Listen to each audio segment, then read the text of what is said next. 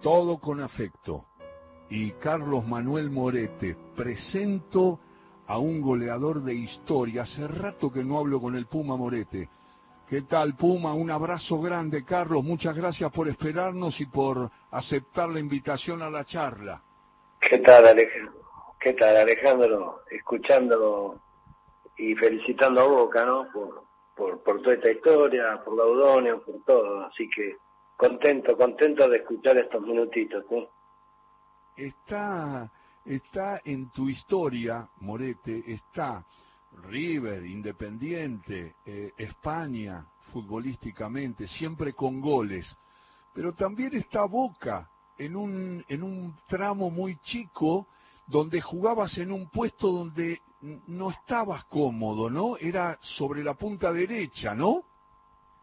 Yo cuando vuelvo de España eh, tenía la chance de, de Racing y Boca porque River en ese momento no no no no quiso porque lo tenía Kempes y había que poner una plata y la puso Boca. Cuando yo voy a Boca iban tres o cuatro fechas de campeonato y ya estaba armado de jugar con dos punteros y Maradona y Brindisi por adentro.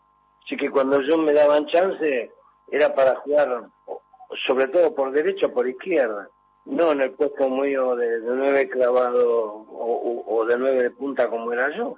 Pero bueno, el equipo estaba armado, yo acepté, trabajé para, para buscar chances, algunas chances las tuve, eh, no tuve continuidad, pero bueno, ese fue mi paso por boca, Alejandro.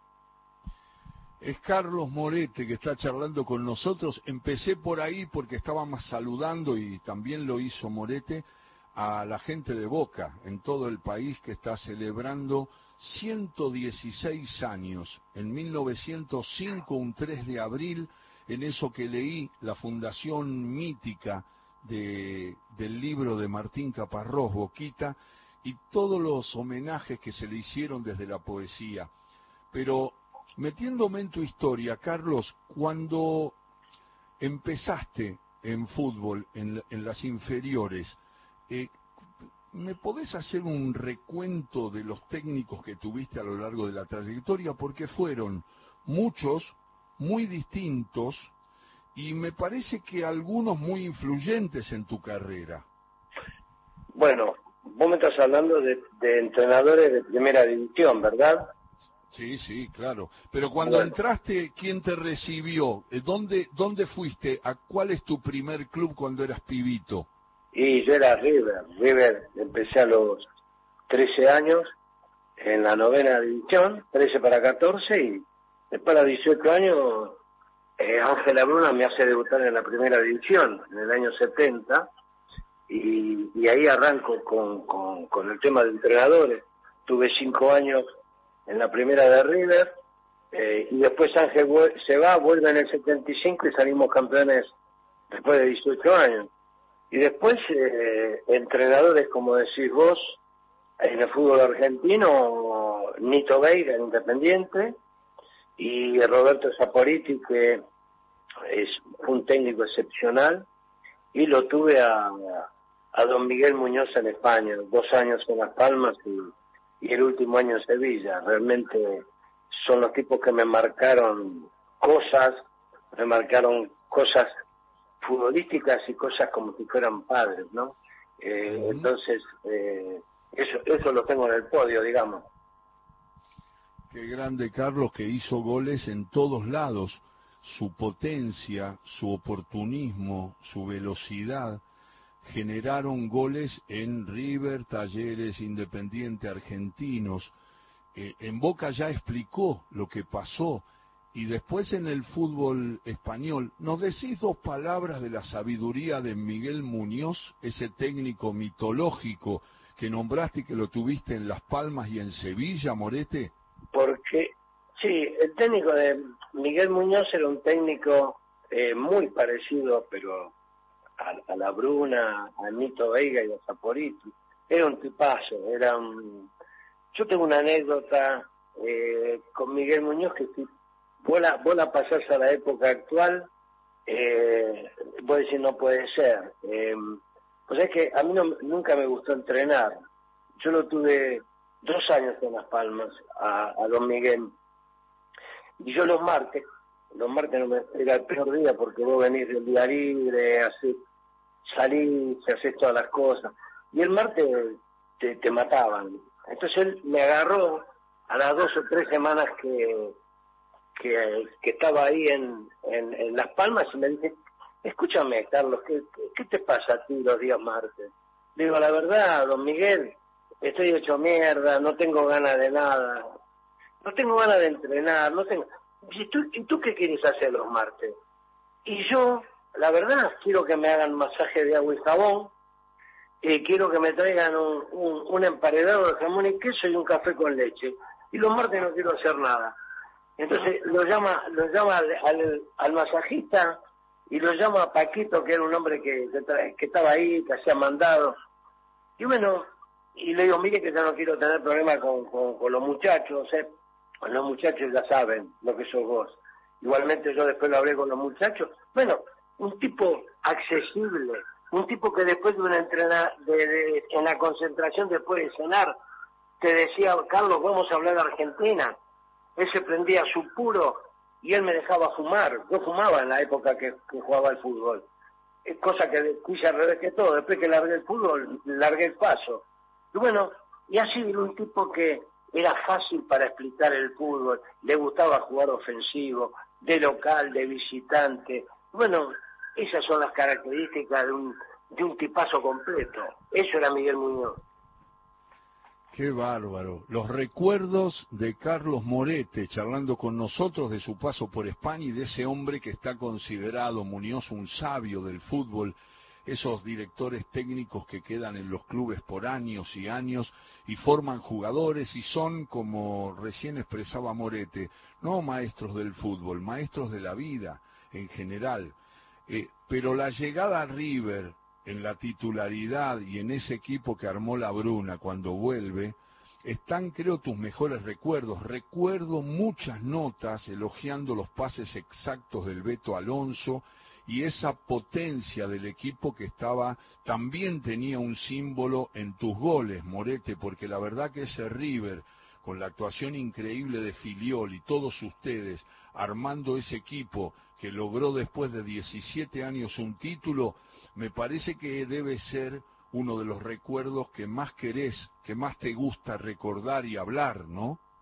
Seguro. Eh, vos fíjate que en el año 70, en el metro del 70, que la Bruna más a debutar en primera, eh, perdimos el campeonato con, Independiente, vos capaz que te acordás, por un gol de diferencia. Igualamos el punto y, y, salió campeón Independiente. Bueno, eh, después Ángel se fue, volvió, y en el año 75 yo me pongo a pensar y digo, cuando yo tenía 13 años, eh, 14, sobre todo en el año 66, mi abuelo, que era un yugoslavo hincha de Racing, me llevaba a ver a Racing, él era socio, y yo, lo, yo veía el equipo de José con perfumo, y después en el 75 fui, fuimos compañeros con Roberto.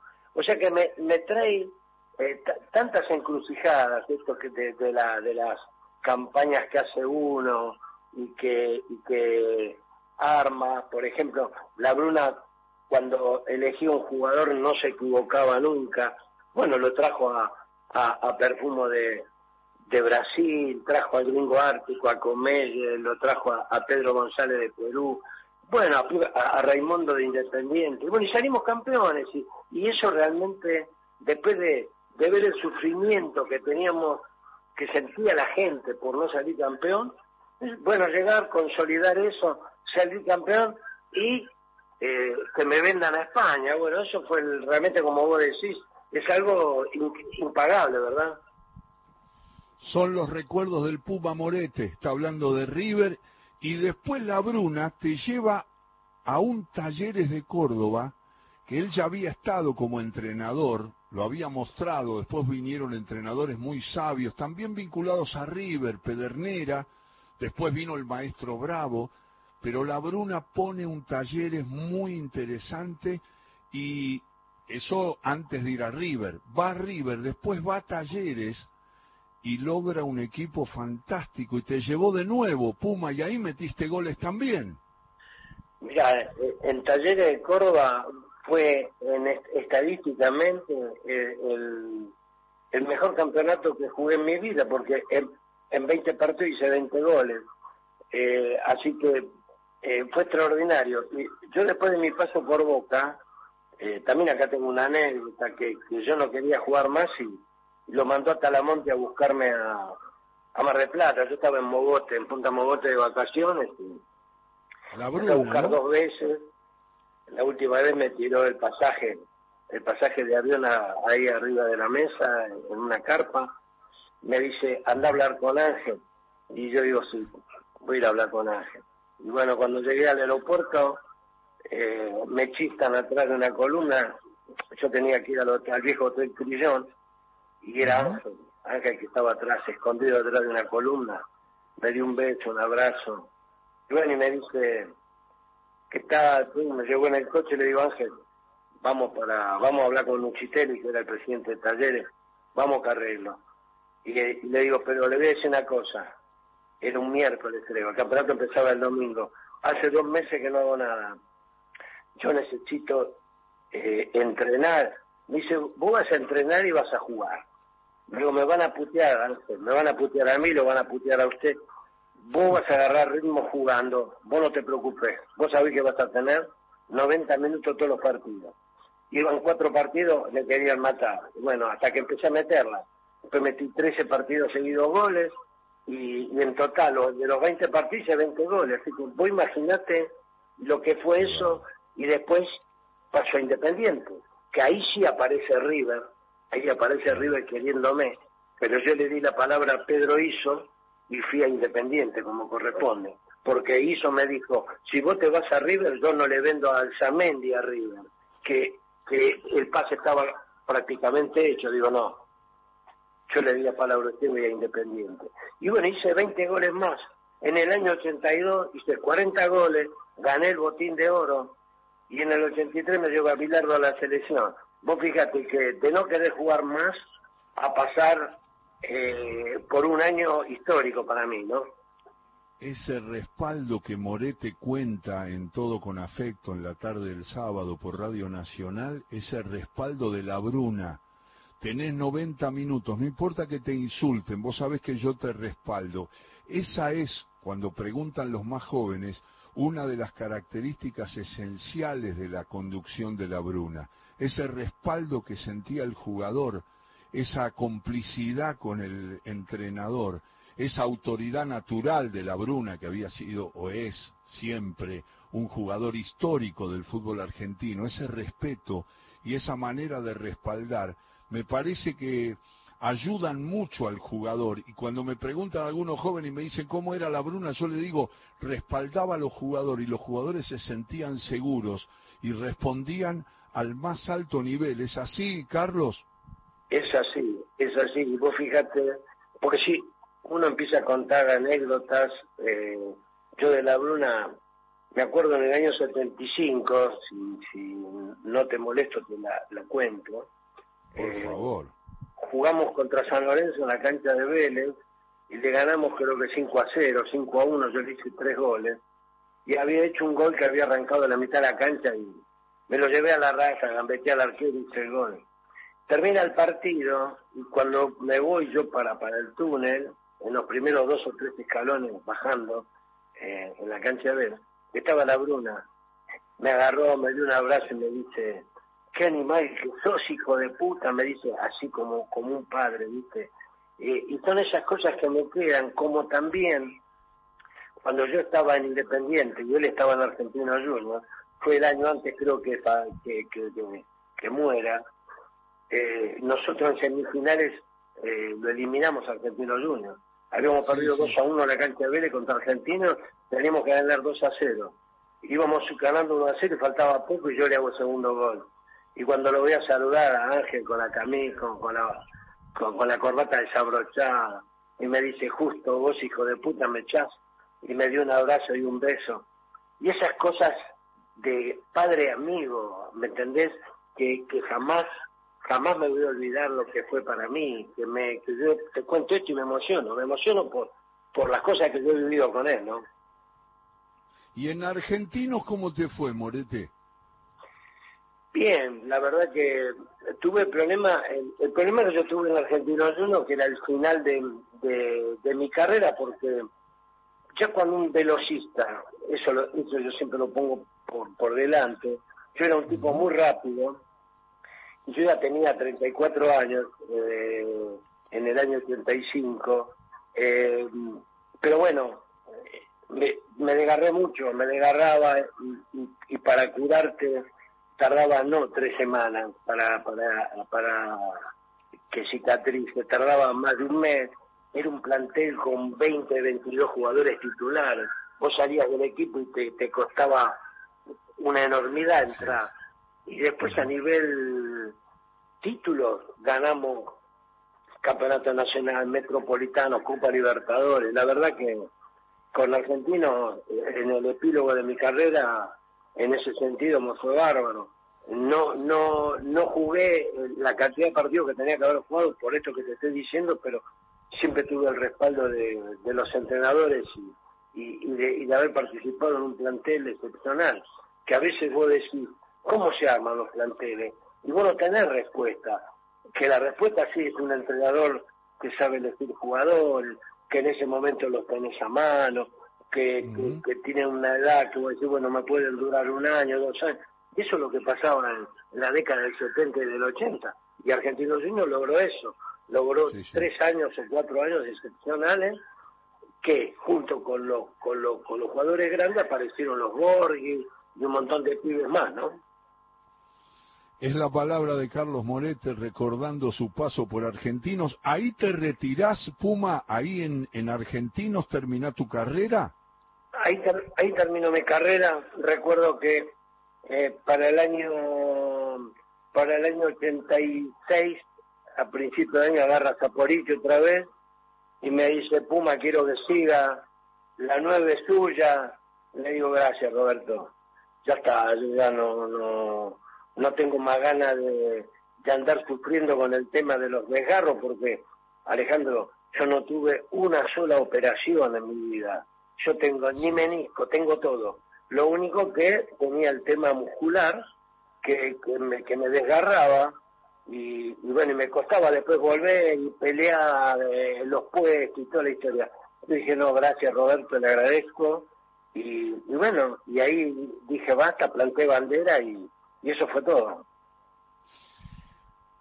Carlos, y estoy charlando con Morete, eh, si yo te digo infancia, fútbol, recuerdos, viste cuando te piden que no analices, sino que te aparezcan imágenes en, en los comienzos, en esas eh, idas a la cancha de Racing o a ver a Racing, eh, lo que tenías de River, lo que veías en el fútbol cuando eras pibe, ¿Qué es la primera imagen que te aparece si digo fútbol infancia? ¿Te aparece un jugador, una cancha, eh, eh, un amigo, los viejos? ¿Qué es lo primero que te aparece, Morete? Me aparece, me aparece que yo vivía en Carapachay y o tomaba el tren en Carapachay, el ferrocarril Belgrano o en Munro. Y venía el Beto Alonso de los Polvorines, eh, un par de chicos ahí de Villadelina, subía yo, después subía a Quintabani, que jugó en la primera, que fue arquero. Bueno, juntamos y después bajamos en la estación balneario, que hoy tiene otro nombre, y íbamos caminando hasta arriba. Me, me acuerdo de cuando mi abuelo me llevaba a la cancha de Racing comer la, la pizza de cancha, ahí en las afueras. Parecen boludeces, pero esos son los recuerdos. Y después eh, jugar en las inferiores de River, bueno, era tratar de escalar, eh, lo mío era hacer goles y tratar de, llegar a la primera de River, pero estas cositas así de, de ser amigos del pibe con, con el Beto Alonso y con los demás muchachos, eh, realmente es lo que me queda, ¿no? En tu puesto, Morete, la actualidad, el pasado, lo que proyectes, ¿Tenés algún, alguna preferencia, alguna admiración particular o me, me podés nombrar unos cuantos centrodelanteros? Yo, yo te digo, Alejandro, el, ídolo mío, el tipo que respeté, el tipo que miré siempre fue Luis Artime. Luis Artime padre para mí fue el 9-9 eh, real de área, rebotero, anticipador, equipo que te exige lo que no quieren los defensores, que es ir al primer palo, jugar en el área chica.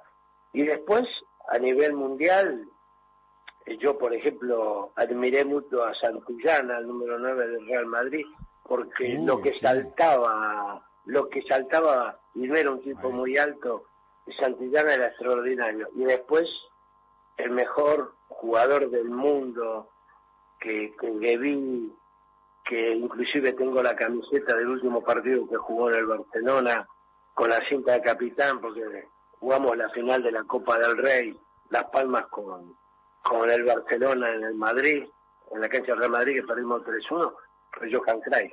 Yo en mi vida, en mi vida vi un jugador de esos quilates y, y bueno, y lo tengo ahí arriba de todo, ¿no?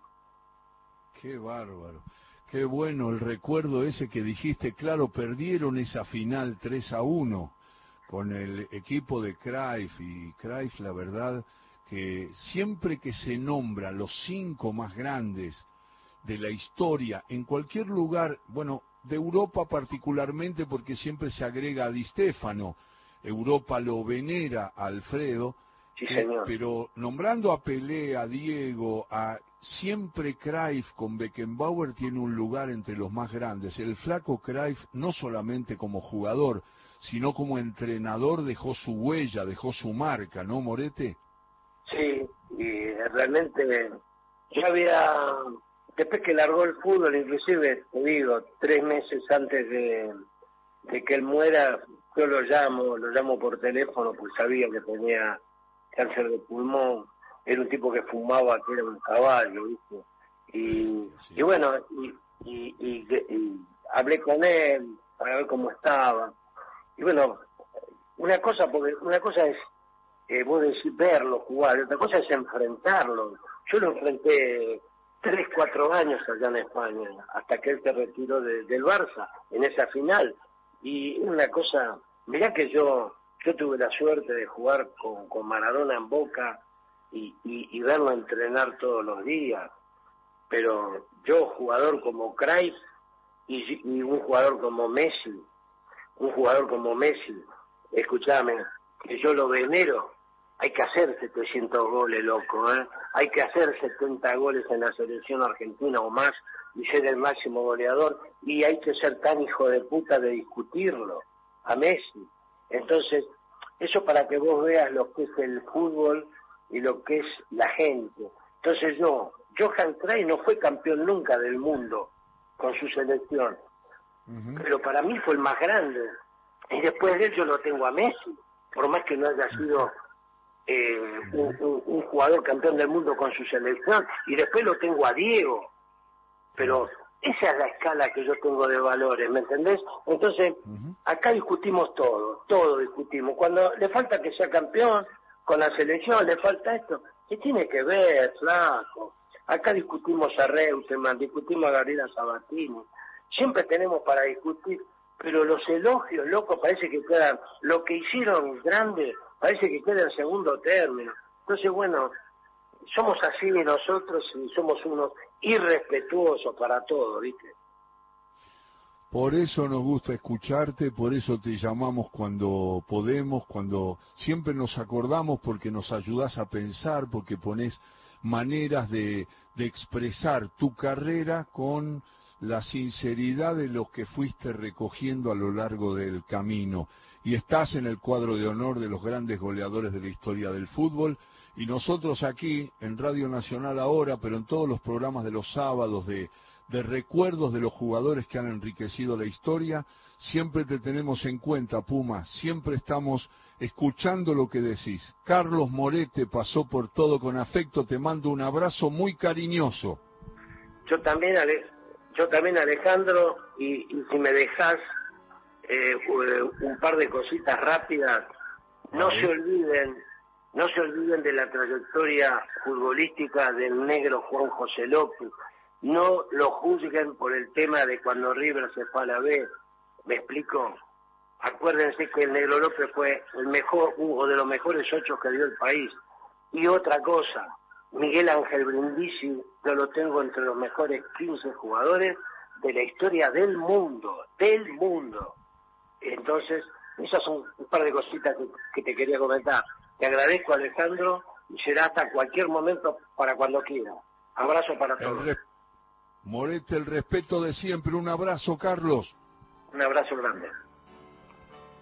Carlos Morete, mejorando la tarde de todo con afecto.